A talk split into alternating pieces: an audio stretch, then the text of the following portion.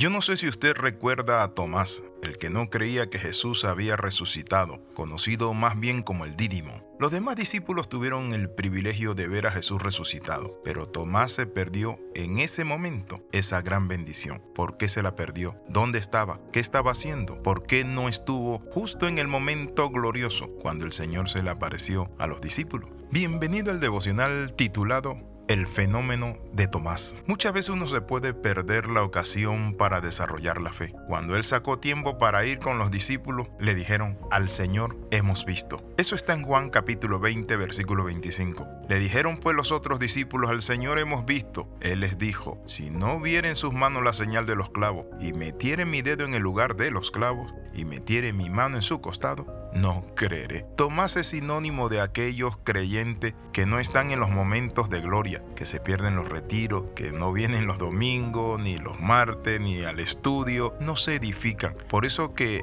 encontramos una generación de gente que aunque va a la iglesia es incrédula. La reacción de Tomás fue la siguiente. Si no hubiera en sus manos la señal de los clavos, y metiere mi dedo en el lugar de los clavos, y metiere mi mano en su costado, no creeré. Le dijeron los otros discípulos, pero si lo hemos visto. Lo que él estaba diciendo en ese momento es, no lo creo. ¿Por qué? Porque la fe es un músculo. ¿Qué quiero decirle con esto? La fe crece por el oír la palabra, por el congregarse, por estar allí junto al pueblo de Cristo, edificándose. Por eso la palabra del Señor dice que la fe viene por el oír y el oír por la palabra de Dios. Es una total confesión de profunda incredulidad la de Tomás. ¿Es usted de los que tiene problemas con afanes, ansiedad y no le cree a Dios? ¿Es usted de los que va de vez en cuando a la iglesia pero no le alcanza para tener el sustento, el alimento que le dé la fortaleza? Yo quiero exhortarle a que usted haga un alto, a que usted vuelva a congregarse, que usted asista a un grupo pequeño saludable, un grupo de estudio bíblico, comience a edificarse en la bendita y sagrada palabra de Dios. En Hebreos capítulo 3 versículo del 12 al 13 dice así, mirad hermanos que no haya ninguno de vosotros corazón malo de incredulidad para apartarse del Dios vivo. Y antes exhortaos los unos a los otros, cada día entre tanto que se dice hoy, para que ninguno de vosotros se endurezca por el engaño del pecado. El pecado nos está bombardeando. Hay tantos lugares donde hay perdición, maldición, donde las personas son seducidas. Y hoy quiero compartirte algo que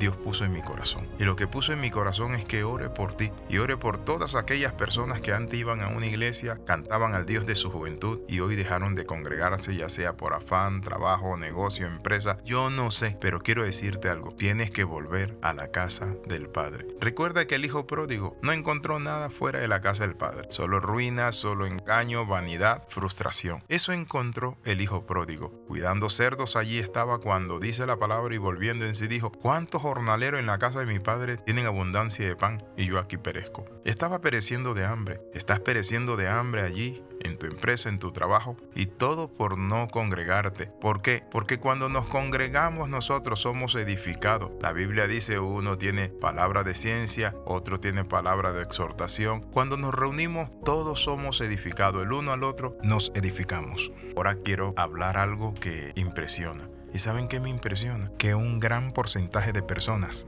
que usted trata de evangelizar han sido cristianas o han asistido a una iglesia. Porque hoy no están en una iglesia. Se apagaron, se apartaron, se alejaron de la hoguera, se alejaron de la fogata y hoy son carbones que quedan apagados. Pero quiero decirte, el carbón aunque esté apagado, si lo vuelves a meter en el fuego, va a arder. Por eso Dios te dice, vuelve a casa. Cuando uno está como Tomás fuera del contexto de congregarse, de estar junto a otro, ¿saben qué pasa? Se enfría y lo que comienza a bajar es la fe. Es importante mantenernos en la fe porque el justo por la fe vivirá. Es la fe el elemento que Dios usa para justificarnos. Justificado pues por la fe, tenemos paz para con Dios. Quiero ya cerrar este devocional y te quiero decir algo te diré lo que sí ocurre cuando dejas de congregarte. En primer lugar, te acostumbras a hacerlo. Es más fácil quedarse en casa que ir a reunirse con el pueblo de Dios. Con el tiempo pierdes el sentido de responsabilidad y lo reemplazas por merezco descansar. Justificas quedarte en casa con frases como Dios conoce mi corazón, Él entiende. Oraré en mi casa y escucharé una prédica en YouTube o en la televisión, aunque en verdad sabe que no lo harás. Y si dices solo para silenciar tu conciencia eso, aunque lo hicieras, jamás YouTube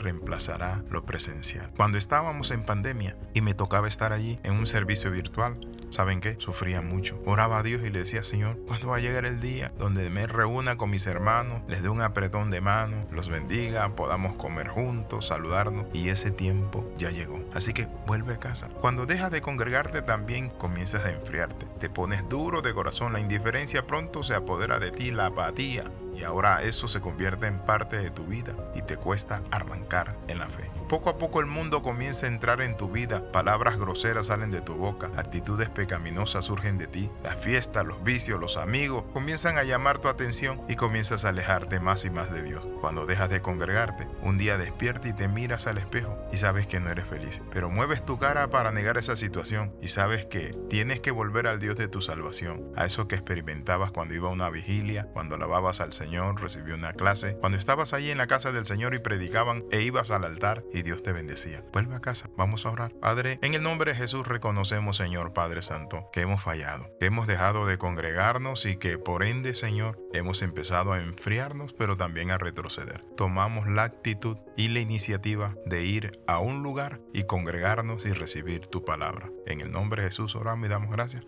Amén y amén. Escriba al más 502 42 45 60 89. Le saluda el capellán internacional Alexis Ram. Recuerde las 13. Comenta, comparte y con nosotros. Bendiciones del Dios Altísimo.